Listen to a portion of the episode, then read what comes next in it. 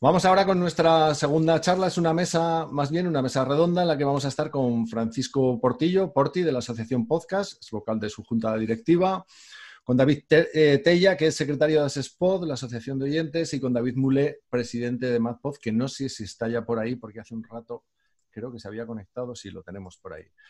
Eh, buenos días a los tres, queridos compañeros. Hoy tenemos una charla donde habéis coincidido tres chicos, mañana tenemos una charla con tres chicas. Igual hubiera quedado mejor mezclando, pero no se da el caso. Buenos días a los tres. Buenos días a todos. Buenos días a todos. Nos escuchamos bien, nos vemos bien. David Mulé, ¿estás por ahí? Sí.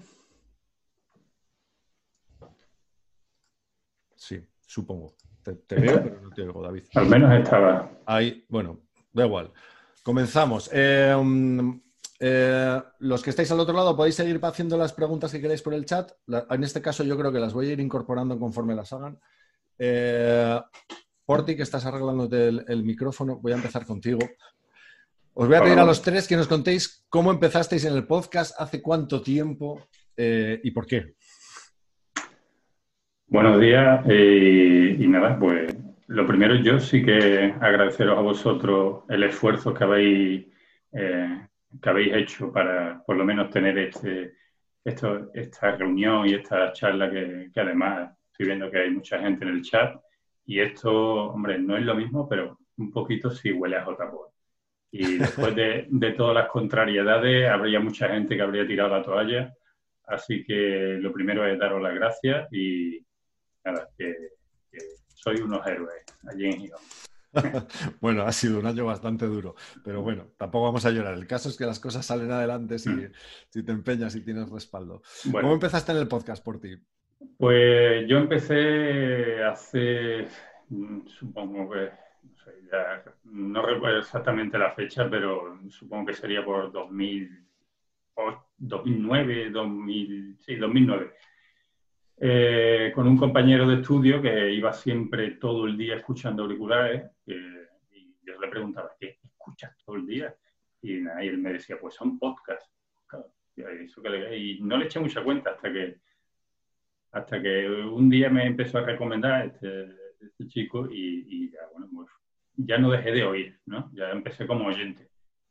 Y ya empecé pues a comprobar que, que la gente que hacía los podcasts era una gente que era de fácil acceso, o sea, que era, lo tenías, mm, es que lo tenías muy cercano, porque tú, eh, una vez que terminabas de oír el podcast, ellos te decían, contacta conmigo, contacta por Telegram, por nuestro correo, y era tan fácil comentarle algo y, y, al siguiente capítulo ver que ellos te respondían con tu nombre, era, es que te atrapaba, ¿no?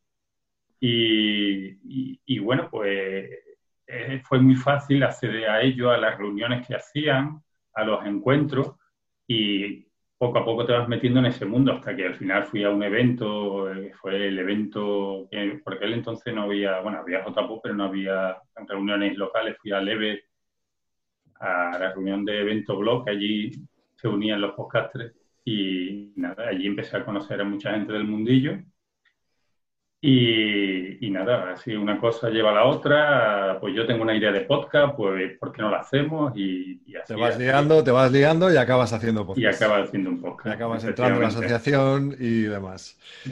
La historia, casi todas esas historias son, parten de lo que dices, de en el fondo yo creo que ese es el secreto del podcast, ¿no? La, familiaridad que estableces con quien está hablando al otro lado, que es como si estuviera ahí al lado tuyo, en tu casa, contándote. Y los podcasts que funcionan no es ya por el estilo coloquial, sino porque consiguen transmitir esa intimidad, ¿no? Con, el oyente. David Mulé, creo que ya te tenemos por ahí, eh, que estabas entre que conectabas y no conectabas. David, nos escuchas, ¿no? No te veo, pero creo que estás ahí. Eh, os escucho y os veo. Muy bien, perfectamente. ¿Cómo empezaste tú en, el podcast? ¿O cuándo? Casi primero te voy a decir cuándo. ¿Hace cuándo? Porque tú ya estás ya produces podcast y demás. Sí, bueno, lo mío, pues la verdad que yo estaba en el podcast sin saber que estaba en el podcast. O sea, yo cuando hacía radio local, que empecé a subir los podcasts a, bueno, los audios a Evox, ¿no? Cuando salía en 2009. Y, y, empecé ya a tomar un poco conciencia, ¿no? De que había otro medio de comunicación, pero yo por aquel entonces pensaba te digo, yo estoy haciendo radio, ¿sabes? No sabía ni siquiera que, el podcast era así.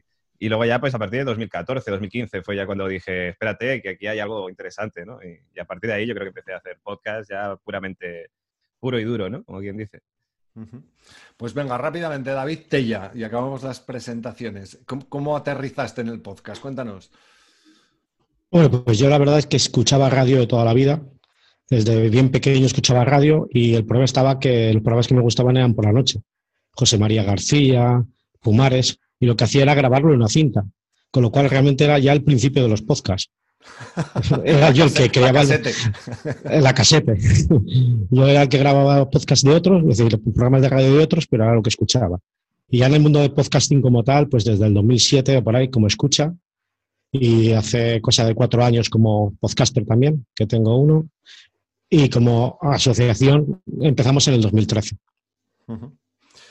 Eh, Porti, ¿qué te parece la situación que tiene el podcast este año, que ha sido el del gran desembarco de las grandes plataformas como Spotify, como Apple, lo que estábamos hablando anteriormente con Javier Zelaya, los medios de comunicación también volcándose todas las radios, de repente pasar de un colectivo que había empezado desde eso, el rollo amateur y la complicidad, ahora de repente convertirse en un gran mercado. Eh, ¿Crees que es positivo? ¿Que está sucediendo todo muy deprisa? ¿Cómo lo ves?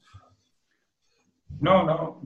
A ver, eh, evidentemente esto es la consecuencia del aumento de, gente que se dedica a esto, el aumento de oyentes y, esto tarde o temprano era lo natural.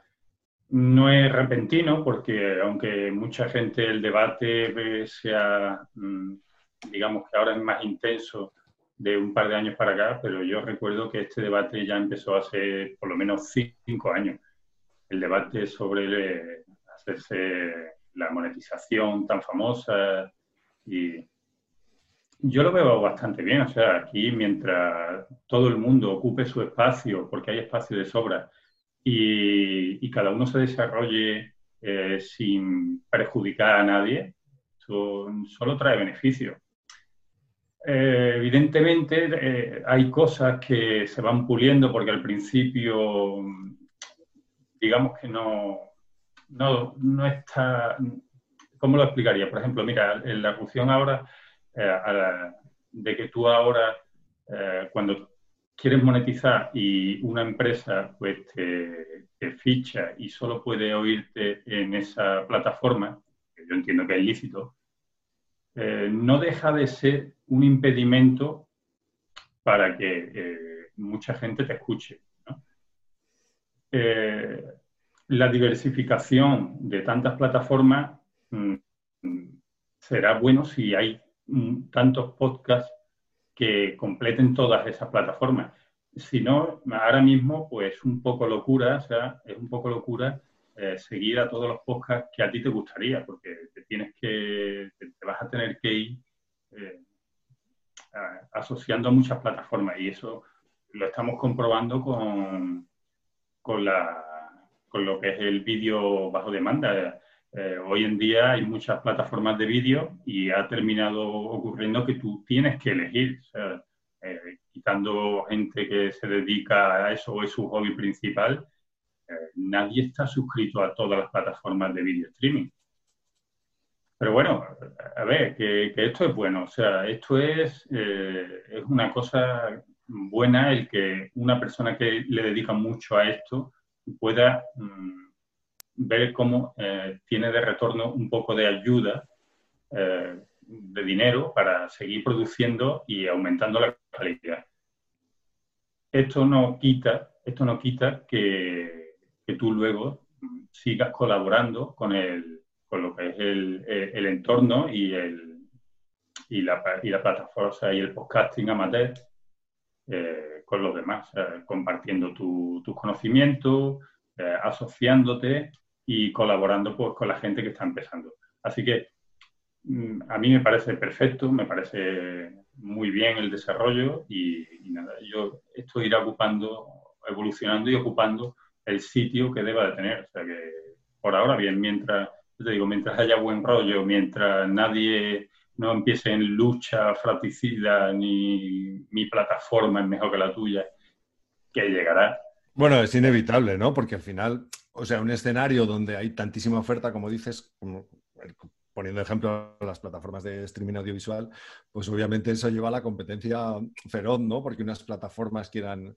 Pero al final yo creo que como si lo ves desde el punto de vista del oyente, es un beneficio. No sé, David Tella, ¿qué te parece? Como, sí, perdona, perdona, que, perdona que termine. Que es que precisamente eso es lo nuevo y lo extraño en el mundo del podcasting, porque antes no ocurría. O sea, antes eh, la competencia eh, era una competencia sana. Aquí todo el mundo recomendaba los podcasts de tu mismo, de tu mismo, de, tu misma categoría. Pero yo te, hablaba, yo te hablaba más del nivel comercial, me refiero. Que la competencia entre las plataformas comerciales, obviamente, es así que va a ser competencia pura y dura, ¿no? Pero como tú como oyente, pues el que tengas muchas plataformas creo que, que es bueno. Em, otra cosa es lo que dices, el, buen rollo, obviamente, a nivel del sustrato amateur del, podcast, que se sigue colaborando y ya sé que se reúnen jornadas como estas que estamos aquí. ¿no? Le preguntaba, bueno, yo no os voy a dar paso, ¿eh? ¿eh? lo único que voy a hacer es una cosa, como hay dos Davides y, con Mulé tengo más confianza, David, Mulé, te voy a llamar Mulé y así no nos confundimos, ¿os parece? Eh, pero quiero decir que eh, eh, nos vamos interrumpiendo y vais participando como queráis. Eh, te decía, desde el punto de vista del oyente, ¿cómo ves esta evolución tan loca del último año o de los dos últimos años? Sí, lo más importante de la evolución que ha sido desde que se empezó el podcast China es, sobre todo la calidad del audio. El audio ha mejorado muchísimo y esto desde el oyente se agradece. todos hemos aprendido cómo crear mejor los podcasts, que utilizar mejores medios, y eso es lo que sí que se ha notado muchísimo en la evolución. Después, que haya muchas plataformas, que haya podcast de pago, no de pago. Al oyente que quiere escuchar podcast de calidad no le importa pagar. Lo que sí que tiene que ser fácil el escucharlo. Eh, poder tener un feed común para, en la plataforma que cada uno quiera escucharlo, poder escucharlo a través de él, a través del podcatcher que sea necesario y que sea a través de una suscripción, de un código, de lo que sea para poder utilizarlo. Eso sería lo más importante. Pero de luego el oyente le da igual pagar o no pagar. Da un poco de rabia, David, porque tu conexión está haciendo que se te vea entrecortado y se te oiga mal justo cuando estás hablando de la calidad del audio. Es un poco paradójico.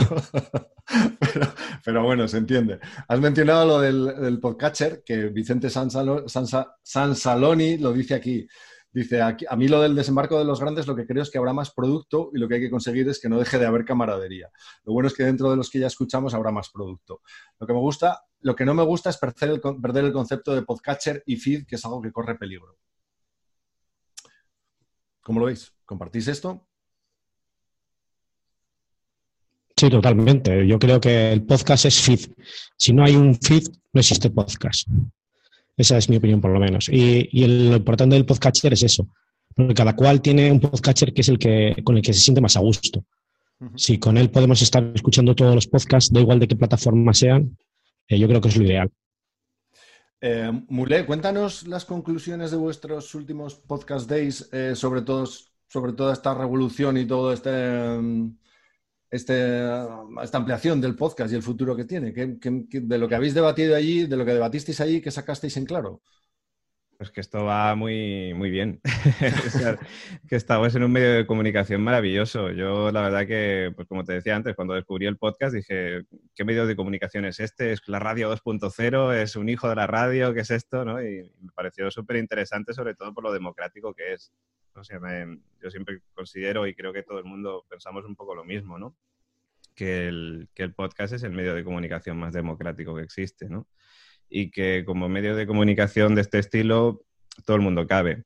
Entonces, el, el, que haya ahora mismo, el que las empresas, digamos, se hayan metido también ahora en el tema podcast, que se han eh, creado, digamos, estas plataformas de, de pago como, como Audible o, o, de semipago como Podimo, eh, pues a mí me parece pues otro paso más, ¿no? Que tiene que dar el medio de, comunicación. Igual que, bueno, pasó con los blogs en su momento. Lo que pasa es que este, en este caso creo que el podcasting se parece más a las plataformas de, streaming de, vídeo, ¿no? Pues Netflix, eh, Amazon, HBO. Y al final es eso, al final si entran empresas grandes eh, con, presupuestos más altos de los que podemos manejar cuando hacemos un, un podcast por nuestra cuenta, pues evidentemente acabaremos ganando calidad, ¿no? Calidad de sonido, calidad de producción, de todo.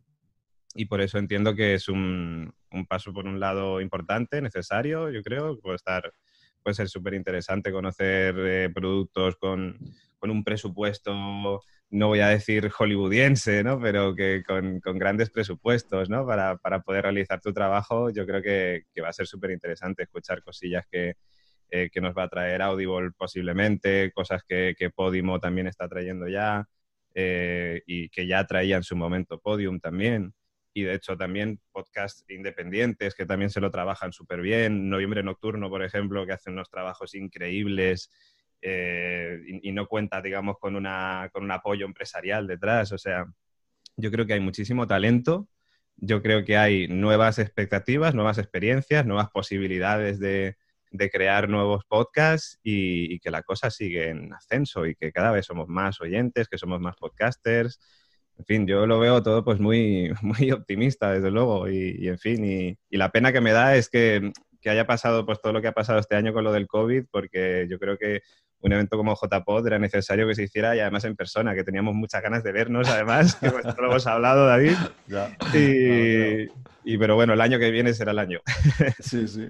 Pero mira, has dado una clave que a mí a veces me recuerda a cuando Twitter lo petó, ¿sabes? Cuando de repente todos entramos en Twitter, la sensación cuando entrabas en Twitter era, la cantidad de talento que hay aquí. O sea, la cantidad de talento de que descubrías gente que, tanto gente que sabía de, de, de cosas mucho, que era anónima desde el punto de vista de la popularidad, como gente que tenía mucho talento para la, mucho ingenio para la conversación en Twitter, ¿no? Y en el podcast yo creo que sucede eso. No hay día casi que algún amigo o alguna amiga no te recomiende algo que encima está hecho con mucha calidad, independientemente de si está amparado por, o patrocinado o, o es independiente. ¿no?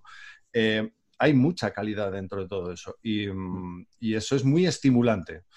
En el caso de Twitter, luego ha derivado en nuestro sí. patio de vecinos particular, donde estamos todo el día insultando y haciendo memes. No tenemos el extremo, pero en el caso del podcast, yo creo que es, lo apasionante es, es pues eso, que, que, es que casi echas la caña en cualquier lado y descubres algo. Es que lo eh, bueno de ahora, creo, David, eh, es que todos estamos al, en el mismo barco, ¿no? O sea, remamos todos al mismo sitio. O sea, yo creo, no creo que haya ningún podcaster eh, que, que, diga, no quiero que vaya bien el podcast, yo quiero que, que, se quede estancado en el pasado y que lo usen cuatro. Yo creo que no, yo creo que todos queremos que pues cada vez lo conozca más gente, que vayamos mejorando. Entonces es como, pues lo que decías tú antes, ahora estamos remando todos. Luego ya llegará el momento en el que las empresas seguramente se pelarán entre ellas, pues sí, como un Netflix y un Amazon, ¿no? Pues aquí pues a Podimo ya, yo qué sé, ya Audible, por ejemplo, y, y, llegará ese momento porque al final pues son empresas y como empresas buscan el beneficio económico también y es normal, claro. ilícito. Yo creo que además, eh, no sé cómo lo veréis por ti, David, eh, con este panorama que acabas de describir de las empresas buscando su hueco y convirtiendo esto en un mercado que aparentemente es muy jugoso, a ver hasta dónde tiene recorrido, eh, lo bueno que cuenta el podcast es que vosotros y vosotras, las que durante todos estos años habéis estado haciendo podcasting, habéis generado un sustrato, además, que hace que eh, el, núcleo de la, del, de la, afición al podcast eh, sea más sólido que si estuviera entrado de golpe sin que existiera antes todo ese mundillo podcaster. Eh, Gorka, nuestro compañero de Euskalpod, que está especialmente activo, perdonad, pero están cayendo un mogollón de comentarios, igual se me, se me pasan, ¿eh? voy a intentar recopilarlos. Eh, pregunta para los tres, dice, ¿qué importancia o relevancia le dais al movimiento asociativo en el podcasting con la Asociación Nacional, las, las asociaciones regionales, etcétera? Gorka está en Euskalpod. Yo os lanzo la pregunta y contestáis o vais contestando a vuestro aire, así sigo yo leyendo. Bueno, pues... En principio, bueno. yo quiero... Perdón, aparte, Habla, habla Bueno, por alusión, aunque tú también eres asociación oyente, claro. Yo creo que es fundamental. O sea, quiero decir, eh, la calidad de, de, los productos que se hacen ahora, de la gente que está entrando a hacer podcast, que son algunos semiprofesionales o incluso profesionales, esto no quita la llegada de nuevos mm, oyentes y la llegada de nuevos podcasters desde, desde la escala más básica del, del podcasting. Eh, y para esto nunca, nunca creo que va a desaparecer que haya una figura a, a, a, de asociación para que haga de que le sea más fácil la acogida quien entra en este mundillo. Entonces, para estas cosas es básico tener asociaciones eh, que acogen de forma más amable eh, a, estas personas que, llegan pidiendo ayuda, ¿no? Por ejemplo, todas las asociaciones pues tenemos nuestros pequeños cursos, nuestras pequeñas ayudas, gente que, está deseando de ayudar a otras.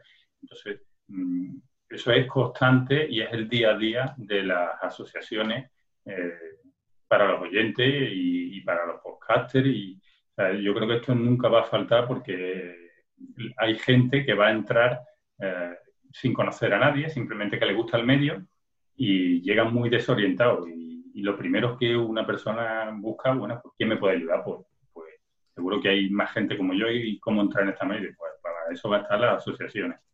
Así que yo creo que esto es básico y, espero que nunca falten asociaciones que acojan a estos nuevos, a estos nuevos allegados. David. Sí, yo estoy totalmente de acuerdo con, con Porti, y porque son muy necesarias las asociaciones. Porque eso, como dice la gente cuando entra por primera vez en el medio, es importante que haya alguien que le pueda asesorar, le pueda ayudar. Y el que haya una asociación como Asesport o como la Asociación de, Podcasting no, no limita a que haya también otras asociaciones más locales, que es una cosa que a lo mejor la gente cree que porque haya una asociación general no puede haber asociaciones locales o que estaríamos enemistados, todo lo contrario. Si aquí todas las asociaciones estamos para lo mismo, para sumar y para ayudar en todo lo que podamos hacer al podcasting. Sí, de hecho, me, va a permitir intervenir, pero como miembro presidente de la Asociación Asturiana, que la, Asociación Asturiana de Podcast la hemos creado al amparo de, JPod más locas de la historia, por lo menos para nosotros, eh, yo creo que es que deberían surgir todas las posibles, porque eh, de esa forma es lo que dices, lo que estáis planteando ahora. Eh, por un lado, das un acceso a la gente que se interesa por este mundo desde muchos ámbitos, porque este mundo tiene cada vez más ramificaciones, afortunadamente. Entre los ponentes que teníamos previstos para las jornadas presenciales están una red de institutos y centros escolares de aquí de Asturias que están utilizando el podcast como un recurso educativo. Y eh, que nosotros existamos ahora, nos hayamos constituido y podamos colaborar, por ejemplo, con iniciativas sociales así, eso es fundamental. Y de hecho yo creo que hasta equilibra esa otra guerra que sabemos que va a existir como, como en cualquier ámbito, que es la guerra comercial. ¿no? Mm. y, además que...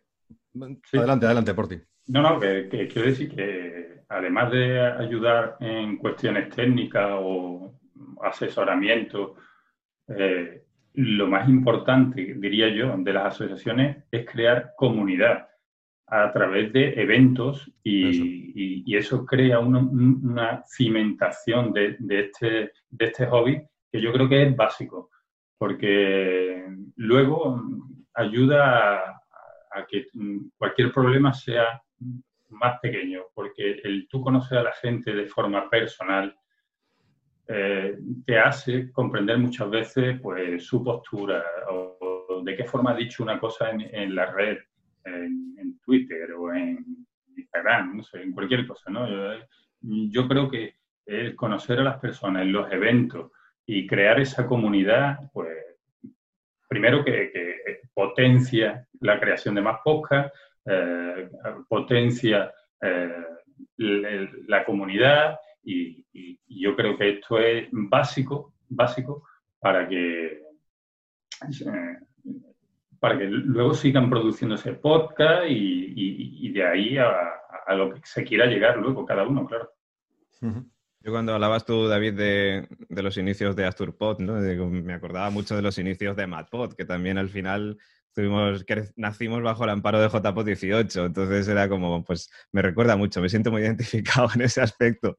Eh, pero sí, estoy de acuerdo con todos vosotros, es que a ver, es normal, también es cierto que aquí todos estamos dentro de asociaciones y, es como preguntarle a un vendedor de agua si cree que la gente necesita agua. Pues evidentemente, ¿no? O sea, claro que nosotros estamos súper de acuerdo todos en este aspecto porque pensamos que, es muy importante. Además, pues estoy muy de acuerdo con todo lo que decíais. La verdad que me, va a costar aportar algo más, ¿no? A lo dicho, pero, pero aparte de todo ello, aparte de poder ayudar, digamos, desde la base, desde el principio, desde lo, desde lo básico, digamos, de poder ayudar a otras personas que también se interesan en el podcasting, de darle difusión, de darle voz, de poder conocernos en persona, ¿no? Que en ese aspecto yo creo que las, las asociaciones más locales o, provinciales, digamos, tenemos un poco más de suerte al estar todos en el mismo sitio.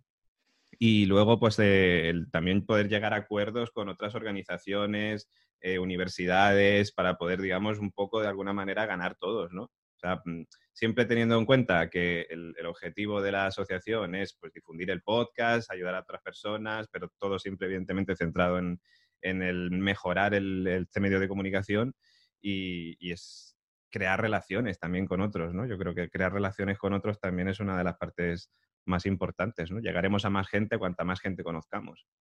Sí, sí. Es como, como organizar el, la parte social del podcast, que no se pierda nunca la parte social del podcast más allá de, de, de lo que haya.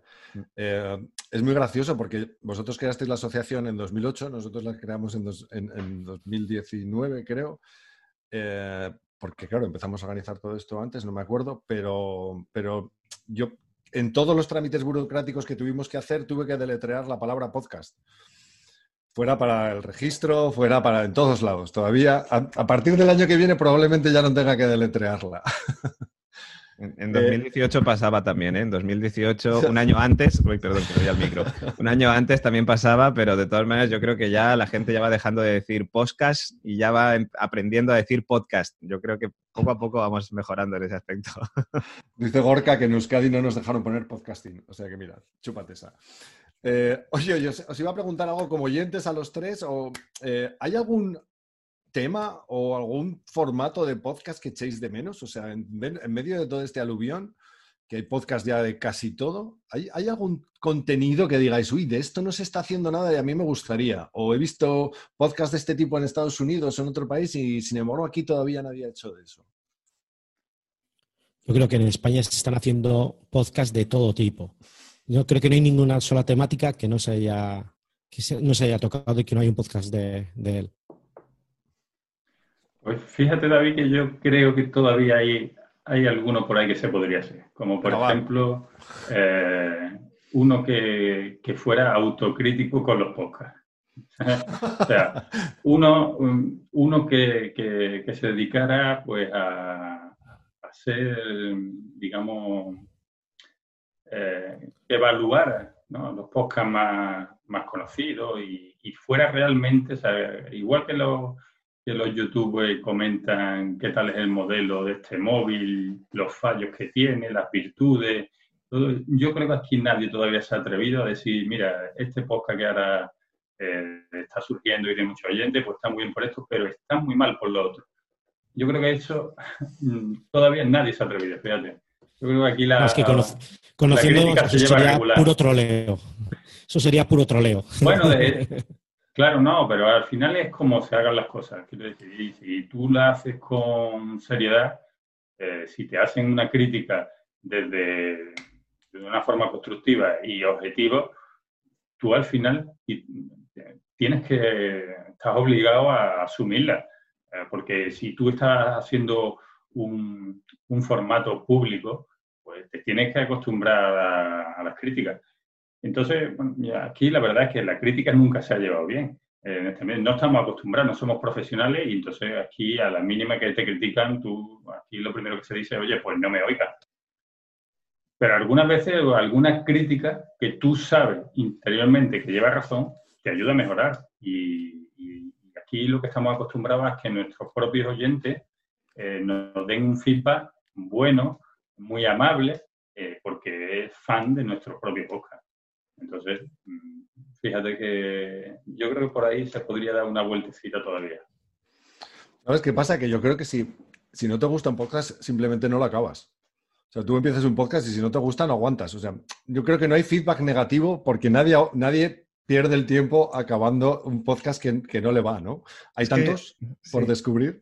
Sí, es que de hecho, claro, yo, yo el tema de las críticas, de los troleos, de los haters y todo eso, yo me lo tomo como todo lo contrario. O es decir, es gente que se ha tomado la molestia de escucharse el podcast y de ponerte un comentario. Es decir, para nada mal rollo. O sea, perfecto, genial. Se ha tomado su tiempo para... De, de alguna manera le ha llegado ¿no? a esa persona lo que tú has hecho. Con lo cual, es, todos los feedbacks son positivos. Eh, y bueno, lo de la idea de por ti me parece estupenda. Es cierto que también, que igual se podría llamar haciendo amigos, ¿no? Que seguro que más de uno, pues lo que dice él, ¿no? Seguro que más de uno pues no se toma la crítica bien, o yo qué sé, hay que llevar mucho cuidado con esas cosas. Y yo, fíjate, yo iba, yo iba a preguntaros, sobre todo a vosotros, eh, que lleváis más tiempo que yo escuchando podcast, eh, mm, si hay algún podcast concurso o cosas así, porque no me suena a mí que haya un podcast concurso o podcast reality o cosas así, eso no se ha hecho nunca, ¿no? También sería quizás un formato, un formato que no, existe. Pues, es que el problema está que como el podcasting es bastante atemporal, yo creo que no tendría mucho sentido. No sé bueno, tú puedes plantear un concurso a una semana vista, vamos, a participación durante una semana vista hasta el siguiente episodio, ¿no? O sea, no, en directo, me refiero. Sí, eh, pero de todas maneras los propios podcasts sí tienen cada, muchos tienen sus su sorteos, sus promociones y eh, es verdad que es eh, difícil, por ejemplo, un podcast reality y yo creo que se hará, pero yo creo que hace falta mucha producción y también te digo una cosa, hay muchos podcasts diarios que son casi podcasts reality, porque si tú escuchas a una persona un daily, eh, prácticamente estás viviendo su vida. Y no sé, casi se podría considerar un, reality. Mira, lo que has dicho, en lo que has dicho antes, Porti, de, um, el, podcast eh, valorando otros podcasts, ahí hay dos cosas, más allá de que estaría muy divertido, bien, un podcast donde se riera y, se metiera con otros podcasts sería muy cañero, si se hiciera con la, con la gracia y tal, pero estaría bien. Sí que es verdad que en el podcast todavía no se ha creado esa figura que ya existe con las series de televisión de lo que llaman el prescriptor cultural, ¿no? O sea, la, persona que recomienda en programas de radio eh, las series de la semana, que lo vemos en todos los programas ahora, porque ante esta abundancia que está surgiendo en el podcast, en breve van a aparecer los filtros, la gente que hace de filtro y va, jerarquizando y va informando y hacia los que el público se va a acabar dirigiendo para escuchar los podcasts que recomiende una persona u otra. Hace unos días salía en el diario.es, me parece, un artículo que avanzaba algo así, porque titulaba que eh, los podcasters iban a ser los nuevos prescriptores culturales, porque como es el, mm, contenido comunicativo de moda y además establece lo que hablábamos se habla siempre, ¿no? Esa complicidad. El podcaster que tenga en determinado ámbito eh, mucho alcance y mucha influencia se va a convertir en alguien de referencia. Y también el que dentro del mundo del podcast haga esa criba, ¿no? Yo estaba pensando que las asociaciones podíamos hacer ese trabajo, los colectivos sociales podíamos hacer ese trabajo de, dentro de todo este caos, empezar a ayudar a visibilizar determinados podcasts que nos gustan por, lo que sea. Sí, porque por ejemplo... ya existe. Adelante. No, no, os piséis, No, no, decía que es verdad que, hombre, una persona que tiene eh, muchísimos oyentes eh, siempre va a tener más fácil eh, que, su, que su voz tenga un poquito más de fuerza. Pero me extraña a mí que hoy en día alguien que tenga tantos oyentes se quiera meter en esos fregados. Entonces, yo creo que el problema es que ahora mismo no hay, digamos, un, ¿cómo te diría yo? Una revista de actualidad del podcasting mm. que, que, tú al final sea la referencia mm, que a ti te pueda dar una idea de quién verdaderamente es un entendido en podcast y quién no, porque el que un, un podcaster eh, tenga una audiencia brutal mm, no te habilita para ser un experto en, en la actualidad del podcasting. Entonces, Mm, ese, este, este, este podcaster no va a dejar de recomendarte cosas que oye en su pequeño ámbito. Y, incluso es al contrario, cuanto más oyente y más, más repercusión tiene este podcaster, normalmente se da que tiene menos tiempo para escuchar otros podcasts, pues se dedica a su podcast, a su producción y entonces yo creo que lo primero que hace falta es eh, un sitio común en que la gente pudiera saber quién, quiénes son los que entienden o quiénes son oyentes hardcore, como muchas veces lo llamamos por ahí. Y nosotros en nuestro programa de la asociación hemos hecho un experimento con eso y es que algunos, algunos oyentes que considerábamos hardcore pues fueran recomendando sus episodios. Y la verdad que ha tenido bastante aceptación. Así que es una buena idea. Eh, encontrar a la persona que tenga ese crédito y que la gente lo siga, ahí, está, ahí está el kit de la cuestión. Sí, sí. En lo que decía yo, por ejemplo, sí que hay podcasts que hablan de otros podcasts, que, podcasts que recomiendan otros podcasts. También se han metido en los podcasts cuñas para promocionar a gente. Desde las asociaciones también hemos hecho hincapié para ayudar a nuevos podcasts. En las por ejemplo, existe una plataforma desde la que puedes eh, meter tu podcast y nosotros le damos difusión para la gente que empieza, para que puedan empezarse a escuchar eh, entre todos los socios y, puedan opinar y, ayudarle a mejorar si es necesario. Sí, yo, yo David, casi, David, yo, yo casi iría, llevaría el debate a lo que va a ser el, eh, el podcasting eh, en los próximos años. Y yo creo que yo a lo que veo que tiende personalmente es que cada vez las producciones son mejores, cada vez hay más gente cualificada, cada vez los proyectos son más ambiciosos. Y, y esto yo creo que la radio mm, le está viendo que tiene los días contados porque el, podcast tiene una cosa que es imbatible, o sea, que es el podcatcher que te ayuda a que tú, un podcast de cuatro horas, que una cosa que en la radio sería una cosa inabarcable, o sea, que tú aquí lo ves que tú puedes dedicarle cada día los 30 minutos de trayecto en, el metro y te lo, pues te lo oyes en una semana. O... Entonces, todo el mundo sabe que tarde o temprano, o sea, el, la, figura de la persona que, a una hora determinada, en un día concreto, está esperando que empiece el programa de radio, eso tiende a desaparecer. Así que eh, eso lo sabe todo el mundo, la empresa lo sabe. Todo irá, yo creo que todo se irá trasladando, no desaparecerá la radio, evidentemente, porque la actualidad y la inmediatez que tiene la radio es incluso necesaria. Pero yo creo que al final todo se irá trasladando a que se escuche en formato podcast los programas se están adecuando mucho al formato podcast. ¿Esto, esto qué, qué, consecuencias tiene? Pues que cada vez las producciones son mayores, cada vez eh, se cuidan más la estética. ¿Y qué tiene que como contra, como, como contra? Pues, pues simplemente yo creo que se pierde muchas veces la frescura.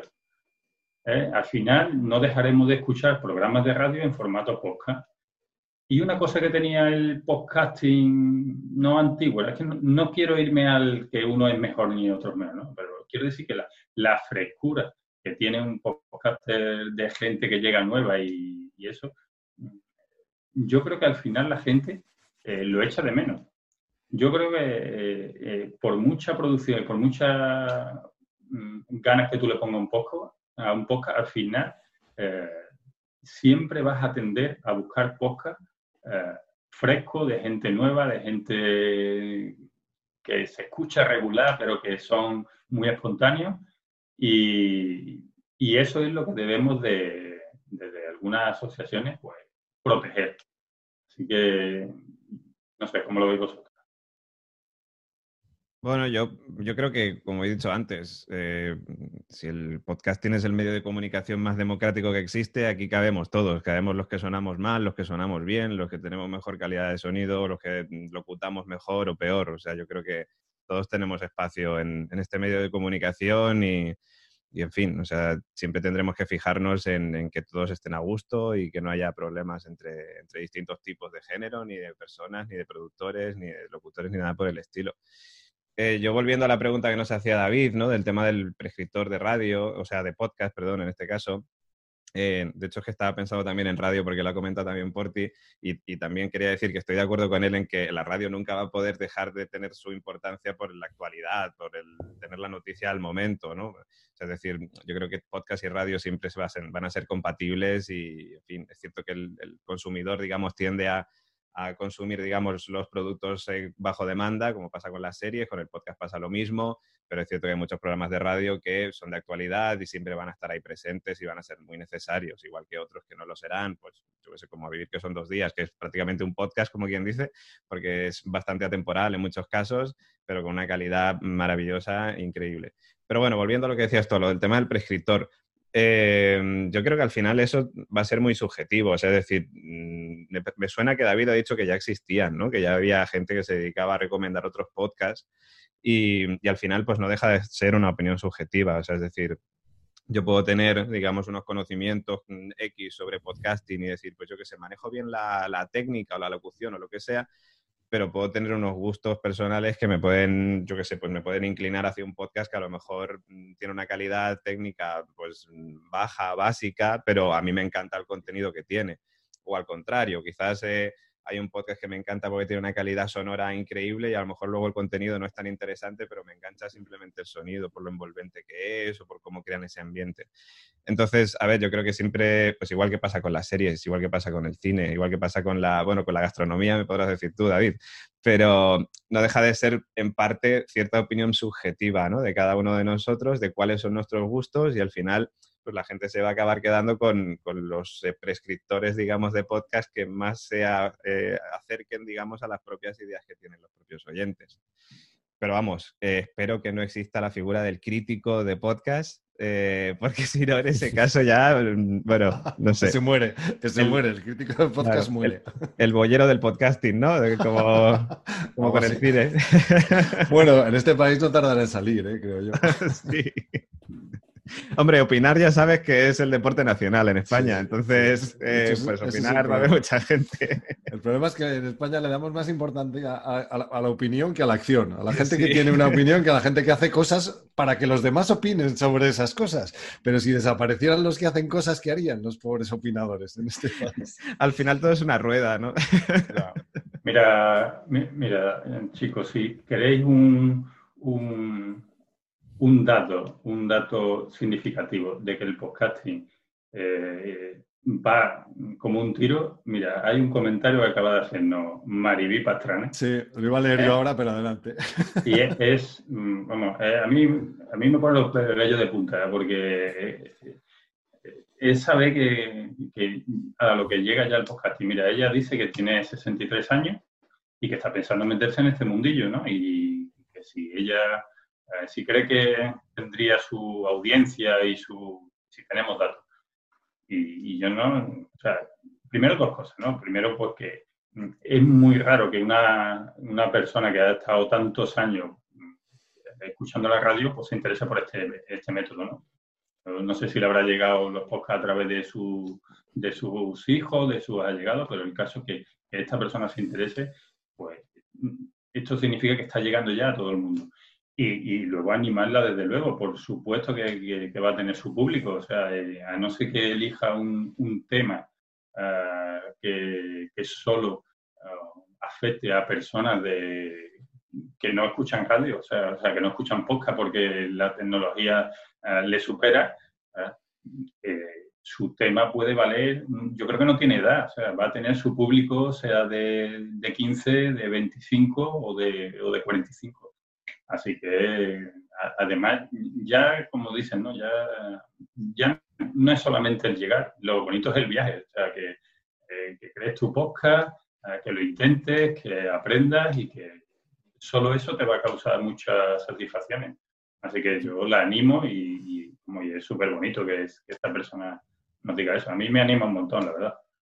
Yo, yo aún digo más, eh, corre, Mariví, corre y haz el, podcast corriendo porque a nadie se le ha ocurrido todavía y eso es un sector de público que aprende tecnología muchísimo más rápido en proporción que cualquier otro y, en el que vas a encontrar, vamos, vas a encontrar gente totalmente dispuesta a escuchar eh, contenidos para, ese sector.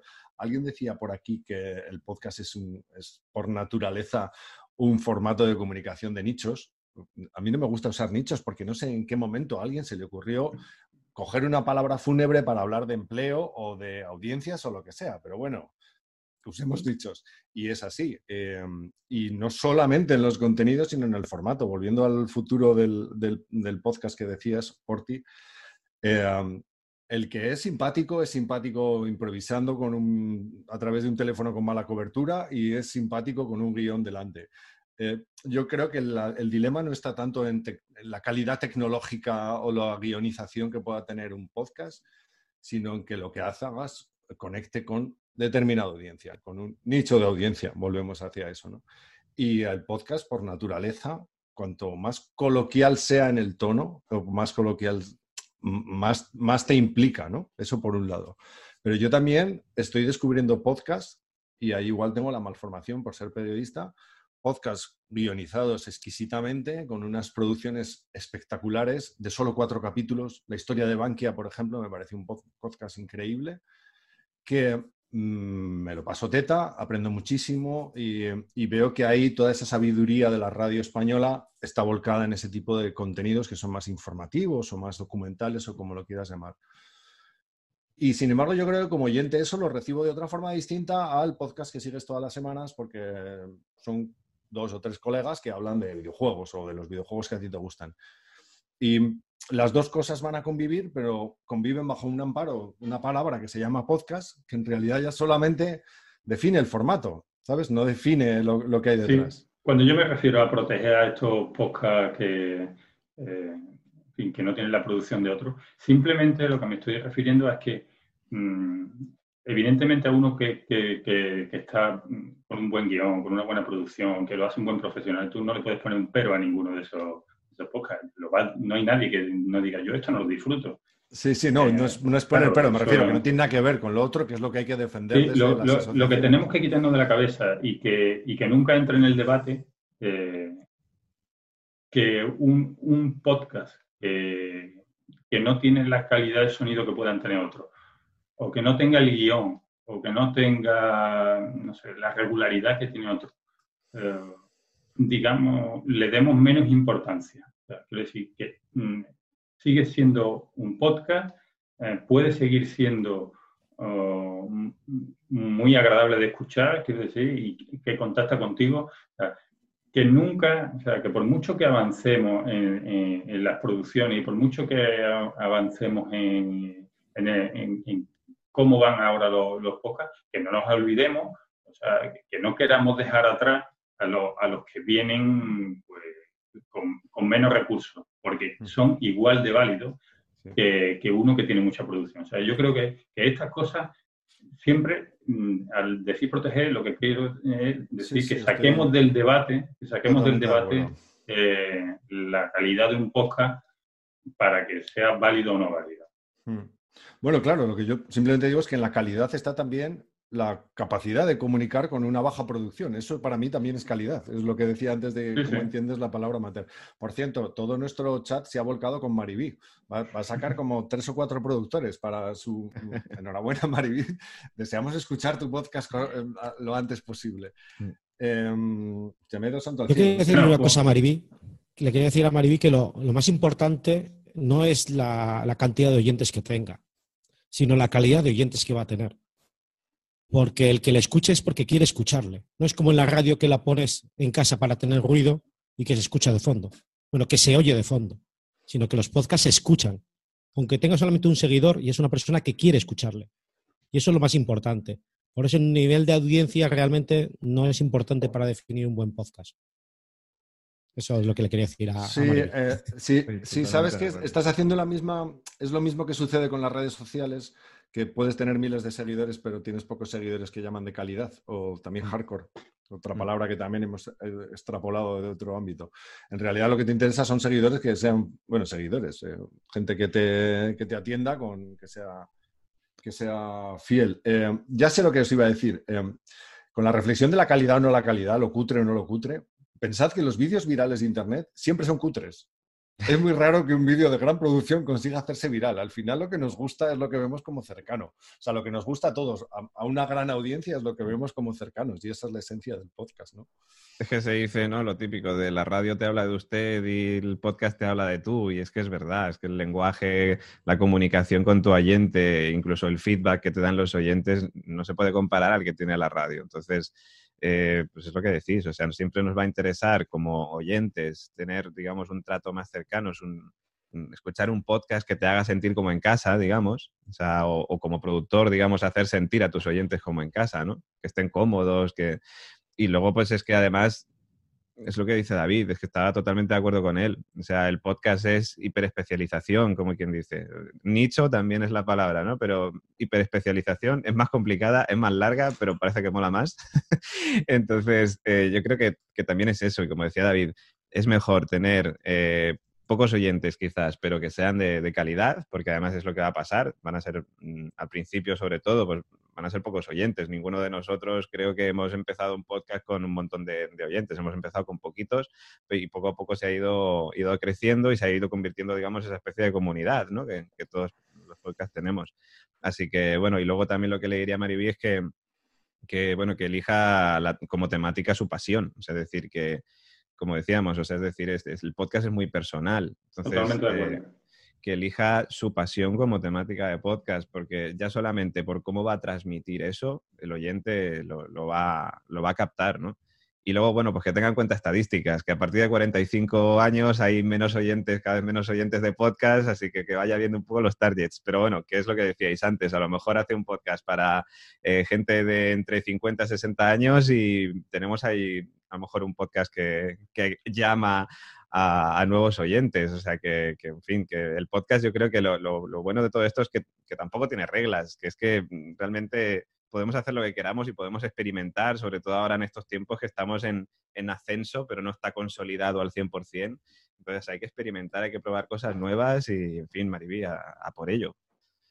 Eh, se me ocurre una, pregunta. ¿Vosotros creéis que, que las empresas de publicidad llegarán a regir este mundillo?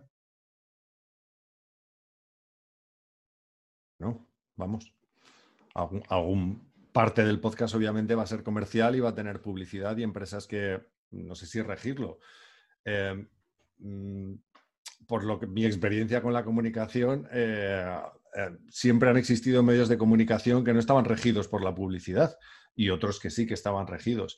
Y ahora mismo, no sé, la comunicación forma parte de nuestras vidas de una forma casi absorbente porque vivimos pegados a una pantalla, ya no te digo en confinamientos o semi-confinamientos. Entonces, yo personalmente creo que no. Creo que habrá podcasts muy comerciales, ya, que ya los hay, y otros totalmente eh, abiertos y que solamente busquen contactar con gente que comparta aficiones o, pasiones, lo que estabais diciendo ahora. Es que además regir es muy complicado, es decir, como podemos ponerle vallas al campo, pues no, no se le pueden poner vallas al campo del podcasting, o sea, es, es imposible. Puede haber, digamos, una tendencia, digamos, en cuanto a podcast o algún tipo de podcast que sea más escuchado que otro, pero digamos como tendencia, como moda, como temática que guste más, pero regir, como digamos, gobernar sobre todos ellos, no, no creo. O sea, es decir, yo creo que, como dice David, totalmente de acuerdo con él. Habrá podcast y podcast. Quizás quizá lo he expresado mal, no es tanto regir, pero que puede ser, quiero decir, cuando esto mm, si, sigue la evolución natural que todos podemos llegar a imaginar, que, que, bueno, que las empresas de publicidad pues vean el potencial que tiene esto, mm, puede llegar un momento en que tú, quiero decir, mm, una persona que entre como oyente nueva y le recomienden eh, los, los podcasts más, más famosos los que se llevan ahora en ese momento, y cuando entres a escuchar ese podcast eh, al final de, pues de 45 minutos, te hayas pegado a lo mejor 10 minutos de publicidad, eh, ¿creará el mismo rechazo que hay ahora mismo, por ejemplo, con algunos programas de radio? Yo, podría pasar. Claro, es que, a ver, yo creo que a ninguno de nosotros nos gusta escuchar anuncios, y menos si encima te ponen un bloque ahí de 10 minutos y estás ahí escuchando un montón. O sea, yo creo que a nadie. De hecho, pues el podcast, yo creo que entre las mm, funciones que tiene, bueno, no funciones, sino características que tiene es poder eh, hacer publicidad de la manera más natural posible sin, sin, tener que estar escuchándote un bloque de anuncios todo el rato, que es súper eh, incómodo, ¿no? Si de hecho incluso nos pasa con las páginas web, ¿no? Cuando ahora abrimos la página web de algún periódico y nos salen todos los anuncios y tenemos que estar cerrando ahí ventanas y hasta cinco minutos después no podemos leer una noticia porque estamos cerrando ventanas y acabamos todos utilizando los bloqueadores de anuncios por eso. Eh, pues es que con el podcast yo creo que mm, no sé si se acabará creando un bloqueador de anuncios, pero es que realmente no creo que se acaben creando bloques de anuncios de 10 minutos súper largos en podcast. Yo creo que hay que aprovechar, digamos, la, naturalidad con la que podemos expresar eh, lo que nosotros decimos, lo que nosotros locutamos en los podcasts, y si las empresas eh, o las marcas, digamos, que quieran anunciarse entienden esa manera de expresarse, será un paso muy bueno, ¿no? Pero, pero yo no creo que, la cuña, digamos, publicitaria, como conocemos de la radio de toda la vida, sea lo que impere, digamos, en cuanto al tema de, la publicidad en podcast. Creo. Pues Aparte que, la publicidad estará... Adelante. No digo que la publicidad estará solamente en, los podcasts de, que sean comerciales. En el resto de podcasting no habrá publicidad. o sea que podrás elegir. Eso es, eso es la fortuna, poder elegir en todos los ámbitos. Eh, Ahora, David, ¿no? Es que es la hora. Y tengo, además me da rabia porque tengo aquí un montón de comentarios que tenía que haber trasladado, pero no han entrado. Tengo a Yocasta Lara, esta es de hace, hace un rato diciendo sobre los podcasts de concursos en la red marciana. Tenemos programas como Mundo Mundial, Extra Extra, Críticas de Mierda, Shit Happens, donde los oyentes y podcasters juegan en formato audio. Fernando Álvarez nos dice, siento discrepar en el tema de la calidad. Si aspiramos a tener seguidores, tenemos que ofrecerles un tema interesante e útil para ese nicho o sector, me quedo con sector, y una forma de fidelizar al oyente es un buen trabajo. Si el oyente escucha un producto bien trabajado, bien producido, con horas detrás de documentación, guion y sonido, elige esto antes que un audio simple o desnudo y frío. Le doy bastante importancia a trabajar el contenido, que ese contenido vaya bien vestido con una producción aceptable. Eh, perdona, perdona, voy a hacer un inciso ahí en ese, en e, ese comentario. Que, pero un inciso de 30 segundos. Que tiene, no, es que le voy a dar toda la razón a este, a este comentario, pero tiene que entender que la, la, calidad en muchos podcasts llega con el tiempo. Entonces, hay muchos que pueden empezar escuchándolo mm, y no se escuchan, no tienen nada de calidad y él mismo va progresando y cuando pasan seis meses, un año, el cambio es brutal. O sea que hay que darle oportunidad a, a todos. Porque todos los podcasts hemos progresado. Vale, y yo creo que no hay mejor resumen de esta charla que el hashtag que Javier Díaz acaba de poner, que es Vamos Maribí. Vamos Maribí.